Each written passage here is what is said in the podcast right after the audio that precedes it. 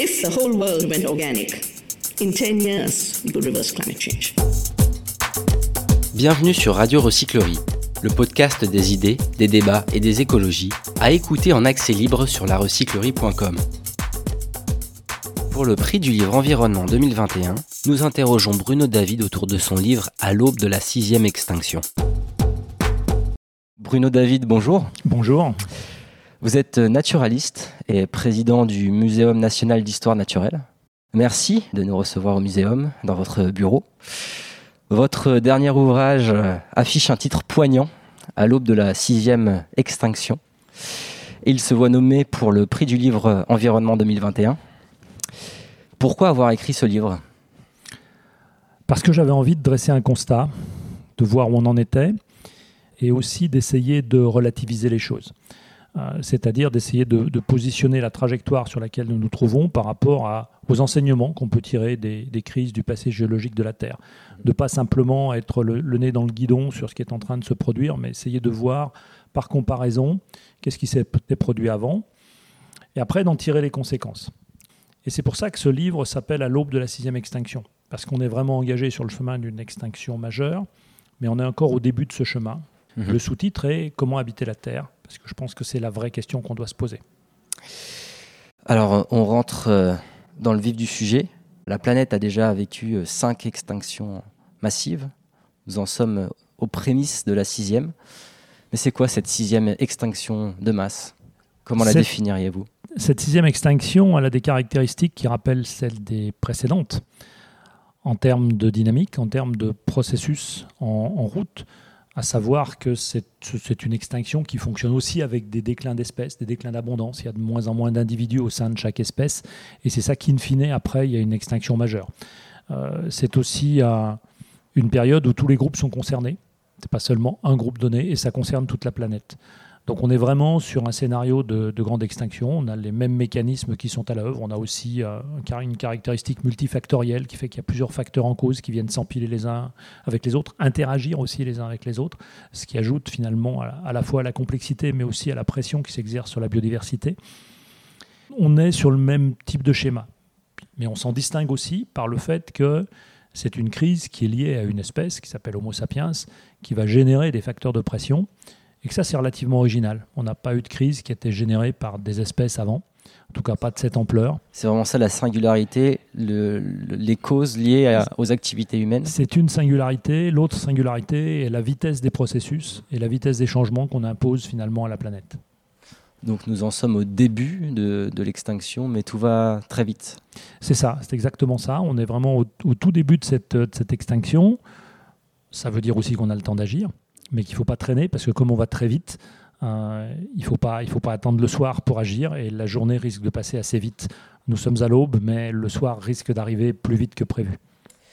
Dans votre euh, ouvrage, euh, vous vous efforcez à, poser vraiment la réflexion. Vous définissez ce qu'est une crise de la biodiversité, ou même des biodiversités, puisque vous écrivez aussi ce mot au pluriel. Oui, alors il y a deux, questions dans, dans, dans ce que vous venez de dire. Euh, la première question, c'est de parler de biodiversité au pluriel. C'est simplement parce que la biodiversité, on peut en parler au singulier, mais on peut l'éclairer de différentes manières. Un petit peu comme si on éclaire un objet avec des projecteurs de différentes couleurs, et on va le voir sous différentes couleurs, sous différents aspects. La biodiversité, c'est pareil. On peut, et c'est ce que font la plupart des gens, compter simplement des espèces et regarder combien j'ai d'espèces sous les yeux. Euh, on a la chance d'être au cœur du jardin des plantes aujourd'hui. Et si on regarde par la fenêtre, on va voir un certain nombre d'espèces, euh, notamment végétales, euh, qui se présentent devant nous. Donc ça, c'est ce que les scientifiques appellent la richesse. Mais on voit bien que derrière cette richesse, il y a tout de suite un sujet d'abondance. C'est combien j'ai d'individus au sein de chacune de ces espèces. Puis derrière ces abondances, j'ai même des rapports entre les abondances. Je peux avoir une espèce très dominante et puis d'autres qui sont rares, ou au contraire, des abondances à peu près équilibrées. Puis derrière ça, j'ai encore la question des biomasses, c'est-à-dire je peux avoir des espèces abondantes mais toutes petites, des espèces abondantes mais plus grosses. Combien tout ça, ça pèse? Puis derrière, j'ai encore la question des relations entre ces espèces. Donc vous voyez bien que la biodiversité, elle peut être regardée, tout ça c'est de la biodiversité, mais on peut vraiment la regarder de différentes manières, on peut l'éclairer de différentes manières. C'est pour ça que des fois j'aime bien parler de biodiversité au pluriel. Mmh. Cette complexité euh, du vivant, elle doit nous pousser, selon vous, à l'humilité, vous le, vous le dites tout au long de votre livre. C'est une des clés peut-être de cet ouvrage? Oui, on nous forme un petit peu comme des ingénieurs. On nous forme avec des, des équations à résoudre, euh, des problèmes mathématiques ou physiques à résoudre, et on a un petit peu ça dans la tête. Et le monde technique qui nous entoure, hein, le micro que je tiens dans la main, votre ordinateur, euh, les véhicules qui circulent, tout ça, ça c'est régi par finalement un monde qui est assez déterministe, euh, d'une logique contrôlée en quelque sorte par la physique, les mathématiques, éventuellement la chimie. Et quand on fait un moteur de voiture, on sait très bien ce qu'on fait, on sait très bien ce qui va se passer. Et on a tendance à projeter ce type de raisonnement sur le vivant. Or, le vivant, il ne fonctionne absolument pas comme cela. Il fonctionne de manière bien différente, il évolue, il est toujours surprenant. Et puis le vivant, c'est une énorme complexité, pour revenir à votre question. Le vivant, c'est excessivement complexe, euh, bien plus complexe que des objets qui nous paraissent extraordinaires. Mmh. Thomas Pesquet, en ce moment, est dans la station euh, spatiale. C'est merveilleux, je veux dire. On se dit, c'est formidable. Quand même, on a réussi à faire un truc aussi compliqué mais c'est d'une simplicité biblique par rapport à la vie, à la complexité de la vie sur Terre. Si vous pensez au nombre de, gènes que chacun de nous a, comment ils interagissent déjà entre eux, mhm. comment les espèces peuvent interagir entre elles, entre individus de la même espèce, entre individus d'espèces différentes, tout ça dans un réseau de relations qui est incroyablement compliqué dans un seul petit écosystème, mais c'est une complexité gigantesque pour ajouter à cette complexité, il y a le sujet quand même des abondances. Il y a plus de bactéries dans un litre d'eau de mer qu'il y a d'étoiles dans l'univers. Vous insistez sur cette question de la complexité. Qu'est-ce que vous voulez nous, nous dire au fond? J'insiste là-dessus pour que justement nous soyons un petit peu moins arrogants et qu'on échappe à la tentation de vouloir tout gérer, parce que la biodiversité ne se gère pas. Ça ne veut pas dire qu'on soit démuni. Il y a des choses qu'on peut faire, il y a des choses qu'on peut contrôler. Mais je pense qu'il faut qu'on soit plus dans une logique d'accompagnement que dans une logique de pure gestion. C'est pour ça que j'attire l'attention là-dessus. Il faut accepter cette complexité. Il faut éviter de la réduire à des choses trop simples. Il faut éviter une logique réductionniste où on pourrait dire, en comprenant un petit peu comment va fonctionner, euh, vont fonctionner les gènes ou vont fonctionner les cellules, on va tout comprendre. Non, on ne va pas comprendre le vivant avec ça.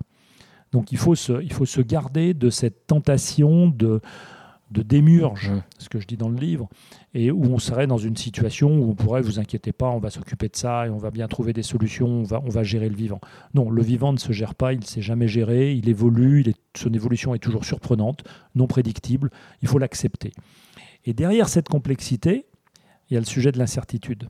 Parce que justement, le vivant ne se gère pas, il va évoluer, on ne sait pas dans quelle direction exactement il va évoluer, et ça génère de l'incertitude. Il faut accepter cette incertitude et ça, nos sociétés détestent l'incertitude. Et nous-mêmes, nous détestons l'incertitude d'ailleurs.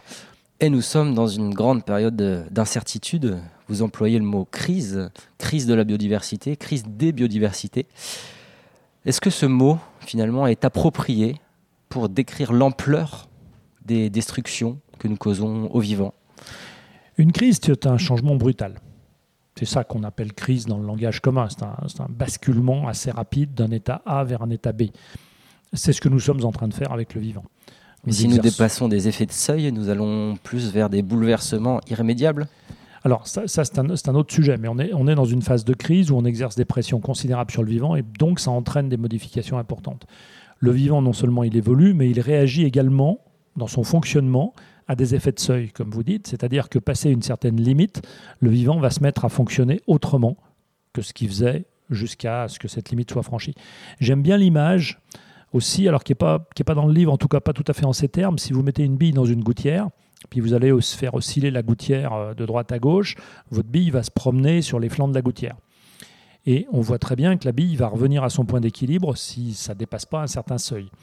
Donc vous avez un système qui est assez résilient, et c'est le cas de la biodiversité des écosystèmes. Ils vont revenir à leur point d'équilibre si on arrête d'exercer des pressions trop fortes. Mais on peut aussi très bien comprendre que si on dépasse une certaine limite, la, bille va sortir de la gouttière. Et Il va emprunter un itinéraire totalement différent. Et c'est ce qui peut se passer avec les écosystèmes, où si on les manipule un petit peu trop, si on les perturbe un petit peu trop, bah, ils sortent finalement de leur équilibre initial, ils basculent dans un nouvel équilibre qu'on ne connaît pas, on ne sait pas où va tomber la bille, on ne sait pas où elle va aller. On sait que ça sera différent, ça sera peut-être mieux, ça sera peut-être pire. La probabilité que ça soit pire est quand même importante. Pourquoi, si vous me permettez? Pourquoi la probabilité que ça soit pire?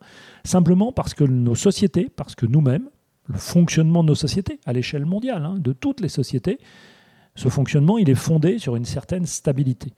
On est habitué, et nos sociétés, notamment industrielles, se sont construites sur une certaine stabilité des écosystèmes qui nous rendent un certain nombre de services, mais on sait comment ils sont et on a construit nos sociétés en interaction avec cela. Si on sort de ce système d'équilibre, ça va être extrêmement déstabilisant. Et on risque d'avoir vraiment des déconvenues très importantes. Donc nous faisons évidemment partie euh, de l'écosystème, des écosystèmes pour garder le pluriel. La sixième extinction de masse concerne évidemment aussi notre espèce. Pouvez-vous nous dire en quoi la santé des écosystèmes, des animaux, est-elle euh, intimement liée avec euh, la santé humaine? Oui, alors là, c'est vraiment le sujet actuel, c'est la pandémie d'aujourd'hui et les questions qu'on peut se poser autour de l'émergence d'une pandémie. Alors déjà, il faut savoir qu'on a eu de la chance parce qu'on a eu déjà des émergences de pandémies euh, au cours de ces 20 dernières années, mais que finalement, on était tombé sur des virus qui étaient un petit peu trop virulents souvent et qui tuaient rapidement les autres, ce qui fait que la diffusion de la, pandémie était limitée. Puis c'est des pandémies qui ont été prises en charge relativement tôt, euh, de manière restreinte, et donc on n'a on pas vu passer, pas vu passer trop les nuages. On, s'est dit tiens, il ne s'est rien passé, c'était pas très important, ça nous avait moins touché. Cette fois, on est face à une pandémie qui nous touche directement, qui a été très rapidement diffusée à l'échelle mondiale, qui est suffisamment grave, la maladie est suffisamment grave pour que ça nous ennuie profondément. Ça fait quand même un certain nombre de victimes, malheureusement. Hein. Il faut quand même avoir beaucoup de compassion pour les gens qui sont touchés par cette pandémie. Mais en même temps, si on est très scientifique et un tout petit peu cynique, euh, ce Covid-19, ce SARS-CoV-2, il n'est pas si méchant que ça. Il atteint principalement des personnes qui sont en état de faiblesse en termes de statistiques, de probabilité. Euh, ce sont des personnes déjà âgées, ce sont des personnes éventuellement avec des facteurs de comorbidité. Donc il s'attaque plutôt à des gens déjà en état de faiblesse. Il n'est pas si méchant que ça. Et c'est ça qui fait son succès aussi. Parce que s'il était méchant et qu'il tuait rapidement ses hôtes, bah, il y aurait énormément de morts dans un premier temps, puis après, euh, la guerre s'arrêterait faute de combattants, en quelque sorte.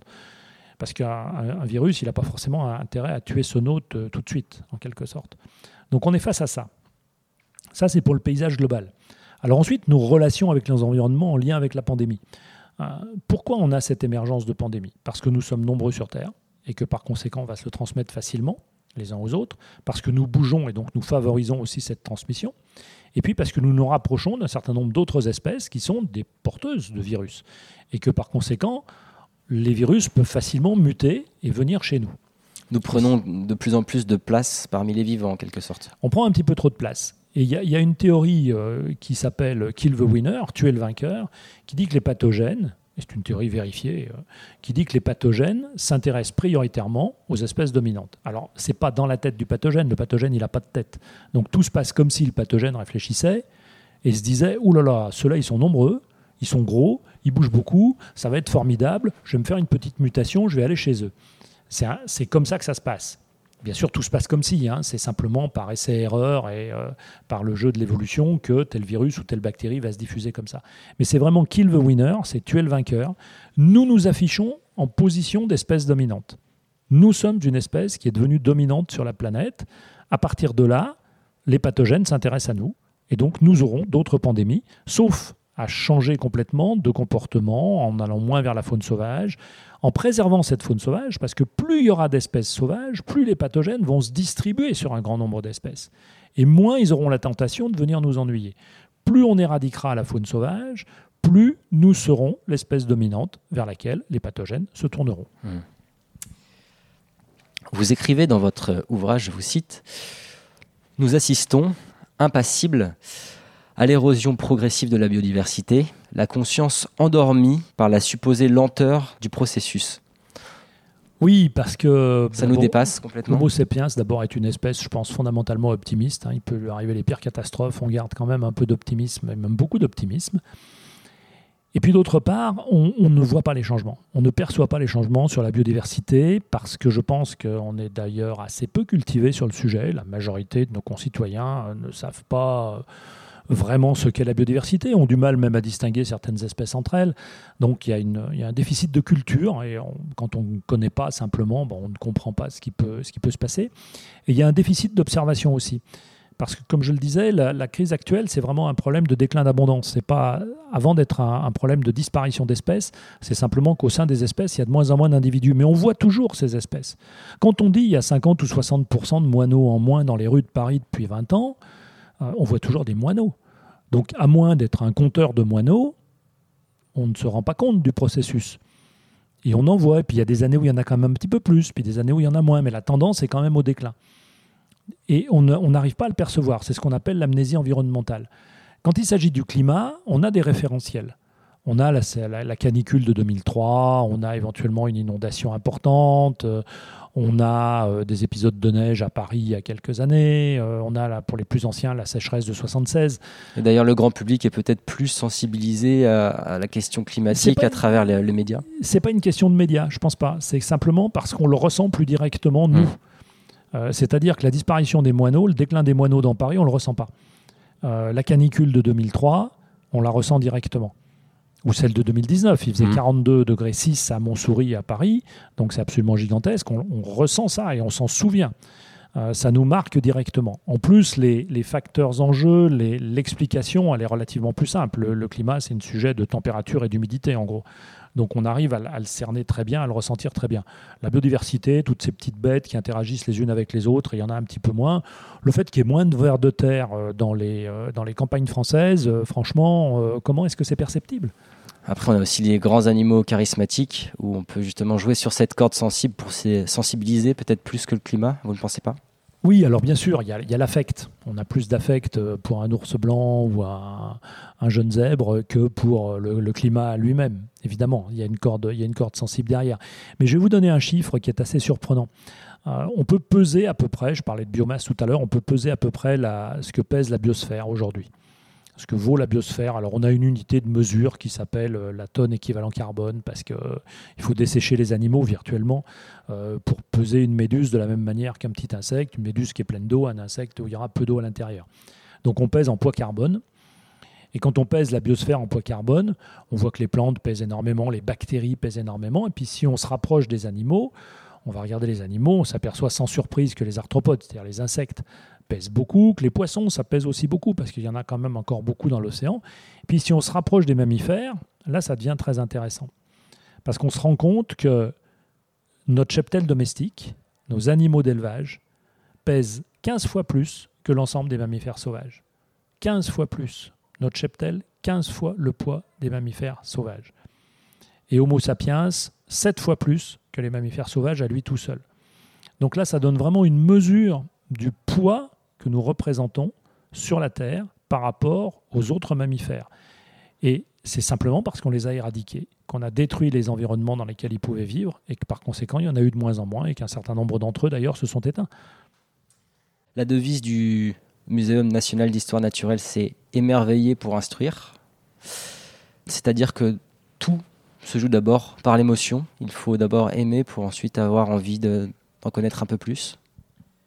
Pour, bien comprendre les choses, évidemment, c'est mieux si on les aime.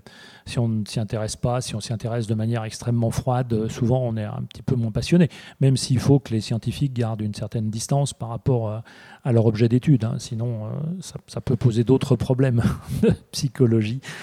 Euh, non, on, a, mais- on a quelques scientifiques un peu torturés quand même. Oui, il y a des scientifiques un petit peu torturés. Et moi, je suis arrivé avec cette devise pour le muséum, euh, qui, le muséum finalement s'en est emparé, qui est émerveillé pour instruire. Ça faisait partie du projet que j'avais pour le muséum.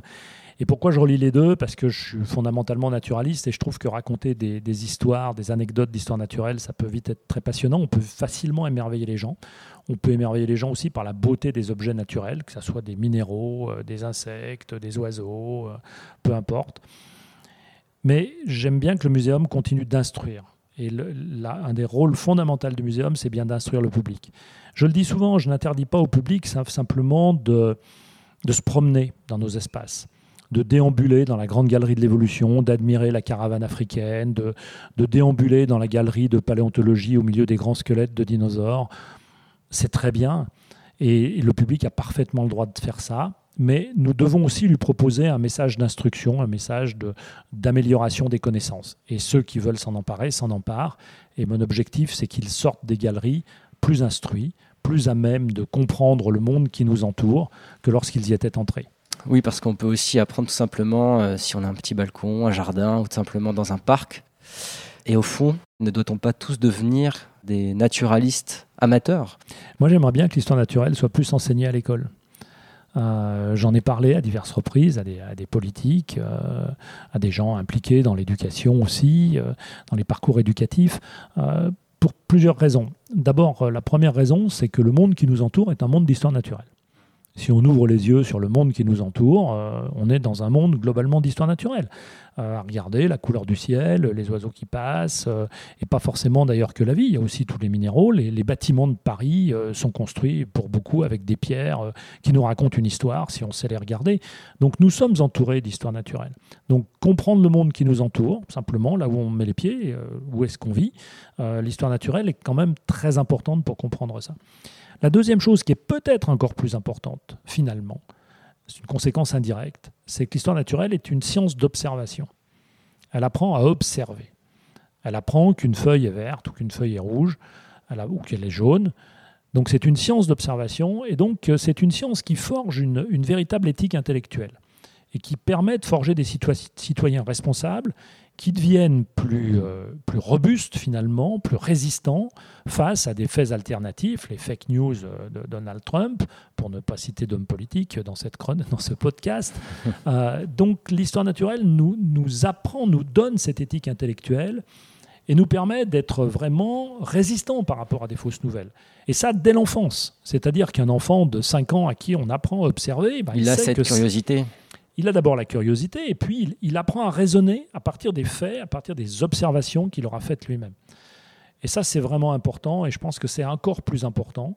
Et c'est pour ça que je, vraiment, prêche pour l'introduction de l'histoire naturelle dans les écoles et depuis le plus jeune âge, là où les enfants sont les plus réceptifs, ils connaîtront le monde qui les entoure et ils auront finalement une meilleure euh, attitude citoyenne dans l'avenir euh, que celle peut-être euh, qu'a pu avoir leurs parents.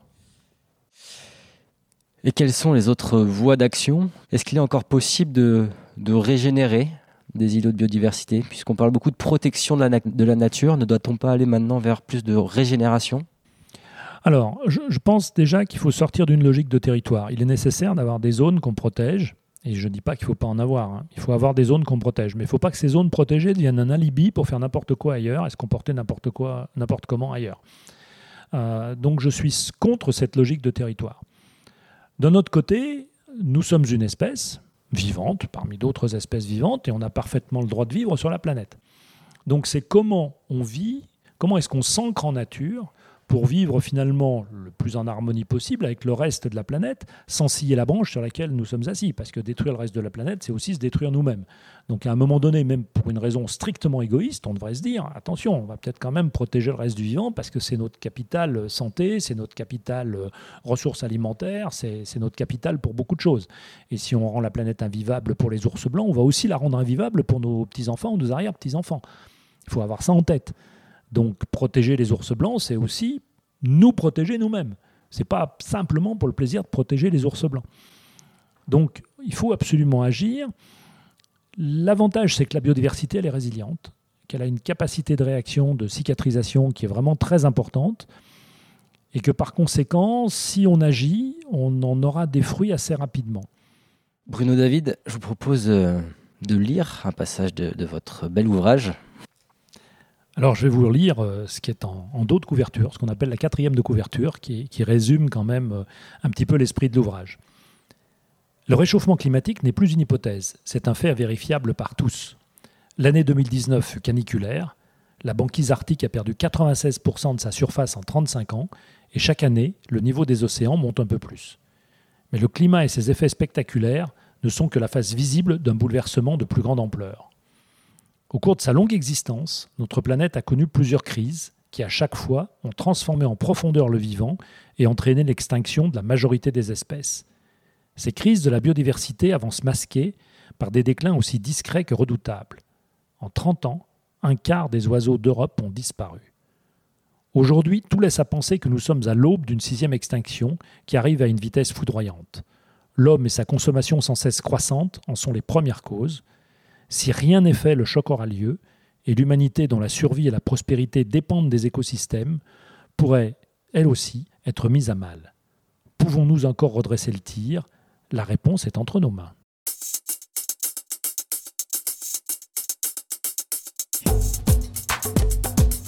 Quel a été votre plus grand déclic écologique?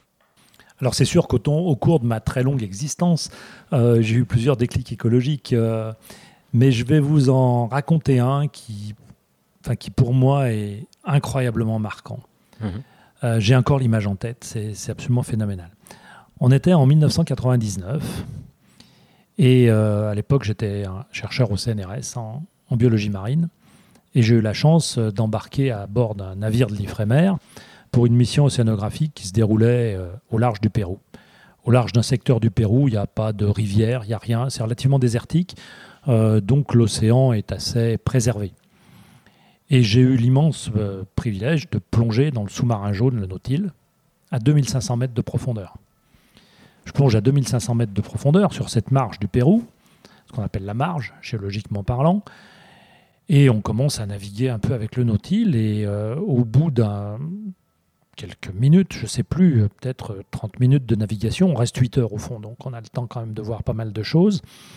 À 2500 mètres, je vois un seau en plastique, un seau beige avec une corde. Il était couché sur le côté, et je vois ce seau.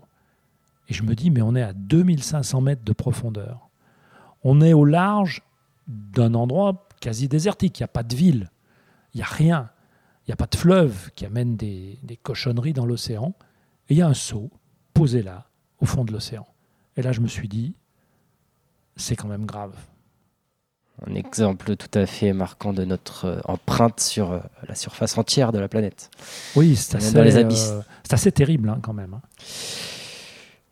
Avez-vous un, un, livre à nous conseiller, peut-être pour prolonger la question de la sixième extinction de masse, ou alors pour élargir les horizons encore un peu plus? Alors, je vais vous conseiller un livre d'un de mes prédécesseurs au muséum qui s'appelle Jean Dorst. Alors, je vais vous conseiller un livre ancien. C'est un peu paradoxal finalement parce qu'on se dit que la science progresse, qu'il faut essayer de se projeter. Moi-même, j'ai écrit à l'aube de la sixième extinction. Euh, Jean Dorst, en 1965, écrit un livre qui s'appelle Avant que nature meure. Donc, on est vraiment dans l'anticipation et il met le doigt sur toute une série de problèmes. Et c'est assez incroyable la, façon prémonitoire dont il pressentait un certain nombre de choses, alors que les signaux de l'époque étaient extrêmement faibles. Ça n'intéressait quasi personne. Et il a à peu près tout pressenti dans ce livre qui a été réédité, donc qu'on peut se procurer à nouveau avant que nature meure. Et il y a un, un truc où il s'est trompé. Il n'a pas vu les choses venir. C'est l'océan, justement dans le chapitre sur l'océan, il dit bon, l'océan, ça ne sera pas un problème des poissons, il y en a énormément, ils se reproduisent très facilement et, on ne devrait pas avoir de problème dans l'océan. Et malheureusement, il s'était trompé aussi, ce qui donne aussi une idée de la trajectoire sur laquelle nous nous trouvons. Eh bien, à vous de jouer les prospectivistes. J'en viens à ma dernière question. Comment voyez-vous le monde dans 20 ans, avec une perspective utopiste de régénération des écosystèmes? En réalité, il y a deux sujets. Il y a le sujet du changement climatique. Et là, il y a une inertie dans le système qui fait que dans 20 ans, ça n'ira pas mieux qu'aujourd'hui. Ça sera pire qu'aujourd'hui. Et ça risque de poser des problèmes. Et ça risque, si ce changement climatique vraiment n'est pas freiné, on risque d'avoir un, emballement des processus avec un bouleversement des écosystèmes qui fera que ça sera très ennuyeux. Ça, c'est un sujet. L'autre sujet est celui plus centré sur la biodiversité, où si on imagine qu'on a eu des attitudes vertueuses, qu'on a changé nos pratiques, qu'on a remis des haies dans la Beauce ou dans la Brie ou ailleurs, qu'on a arrêté de brûler la forêt amazonienne, qu'on a arrêté de faire des plantations de palmiers à l'huile, palmiers à huile en, en Asie, qu'on a limité les transports, qu'on a reproduit plus localement, qu'on a euh, diminué notre consommation de viande, qu'on a consommé bien sûr plus local et de saison, qu'on a limité nos transports, et c'est pas l'électrification des, véhicules qui suffira. Euh, je ne sais même pas si c'est une solution magique d'ailleurs. Euh, imaginons tout ça, et effectivement la biodiversité ira mieux. Donc vous voyez, il y a deux choses dans cette équation. Il y a le changement climatique qui, lui, va continuer d'exercer une pression. Et si pour le reste, on était particulièrement vertueux avec une biodiversité qui a une capacité à rebondir, qui est vraiment très importante, euh, à ce moment-là, on aurait quand même des choses qui iraient mieux. Et ne pas oublier que la biodiversité peut nous aider à surmonter les sujets de changement climatique aussi, parce qu'il n'y a rien de mieux pour séquestrer du carbone et du CO2 que la biodiversité. Oui, les, ces deux questions sont très liées forcément. Donc euh, dans 20 ans, même dans un monde à, à plus euh, 2 degrés, disons, on peut imaginer euh, une régénération du vivant. Alors plus 2 degrés dans 20 ans, ça serait vraiment énorme hein, quand même. hein. J'espère qu'on ne sera pas à plus 2 dans 20 ans. hein. On est déjà à plus 1,1. Ah oui, par rapport, d'accord. Pas plus 2 par rapport à aujourd'hui. D'accord. Oui, si on, imaginons qu'on soit à plus de degrés dans 20 ans. Les écosystèmes vont bouger. Alors après, euh, la biodiversité, elle réagit différemment au changement climatique. Il y a des espèces qui sont très mobiles. Euh, les poissons, pour revenir aux poissons, je veux dire, ils vont se déplacer. hein, Il n'y a, pas de- il y a pas de problème. Euh, un arbre, un chêne, ça bouge moins, c'est plus difficile. Mhm. Donc on voit très bien les problèmes que ça peut poser. La vie a du mal à suivre, et la vie a d'autant plus de mal à suivre, pour revenir à la complexité qu'on évoquait au départ, et qu'elle est complexe justement, qu'il y a des relations entre des espèces, et que si une espèce est mobile, peut-être qu'une autre espèce qui a besoin de la première ne sera pas mobile et pourra pas suivre le, le- mouvement des ceintures climatiques. Puis je rappelle simplement qu'au sommet des, des montagnes, bah, il n'y a plus moyen d'aller plus haut, hein, une fois qu'on est tout en haut. Si les, si les ceintures climatiques remontent jusqu'au sommet des montagnes et qu'on a des, des forêts jusqu'au sommet du Mont Blanc, il y y a- ça veut dire qu'il n'y a plus de glace, hein, il n'y a, a plus rien. Et puis c'est pareil vers le nord dans notre hémisphère ou vers le sud dans l'autre hémisphère, on a des phénomènes de na- nasse, c'est-à-dire que les espèces qui sont déjà polaires, elles peuvent plus aller plus loin, elles. Donc elles sont condamnées. Sont condamnées parce qu'elles ont une physiologie qui est adaptée à des environnements très froids, donc elles vont avoir des problèmes de ce point de vue-là. Puis il y a d'autres espèces qui vont venir les coloniser, s'installer chez elles, simplement parce qu'elles elles seront remontées de zones subpolaires à des zones polaires, euh, avec la, la migration de ces ceintures climatiques. Donc les deux, évidemment, interagissent beaucoup l'une avec l'autre. Le climat va influencer la biodiversité, c'est ce que je raconte, mais la biodiversité influence aussi beaucoup le climat. Donc, euh, parions sur des solutions de bio-inspiration aussi, appuyons-nous sur la, sur la biodiversité pour essayer de ralentir un certain nombre de processus climatiques. Essayons d'avancer dans ce sens-là. Encore une fois, comme je l'ai dit, pas dans une vision arrogante de technophile gestionnaire, mais dans un, dans un processus d'accompagnement intelligent et allons chercher des sources d'inspiration dans le vivant. Bruno David, merci beaucoup pour euh, la richesse de ce partage. Merci beaucoup, vous nous donnez envie d'aller un peu plus loin. Et à bientôt. À bientôt, merci. Toutes nos émissions sont disponibles en podcast sur larecyclerie.com. Vous pouvez également suivre nos actualités sur Facebook, Instagram Ça n'est pas une fatalité. ou encore mieux, venir échanger avec nous à la recyclerie au 83 boulevard Ornano à Paris, métro porte de Clignancourt. Est-ce que si moi je fais un truc tout seul, ça sert à quelque chose?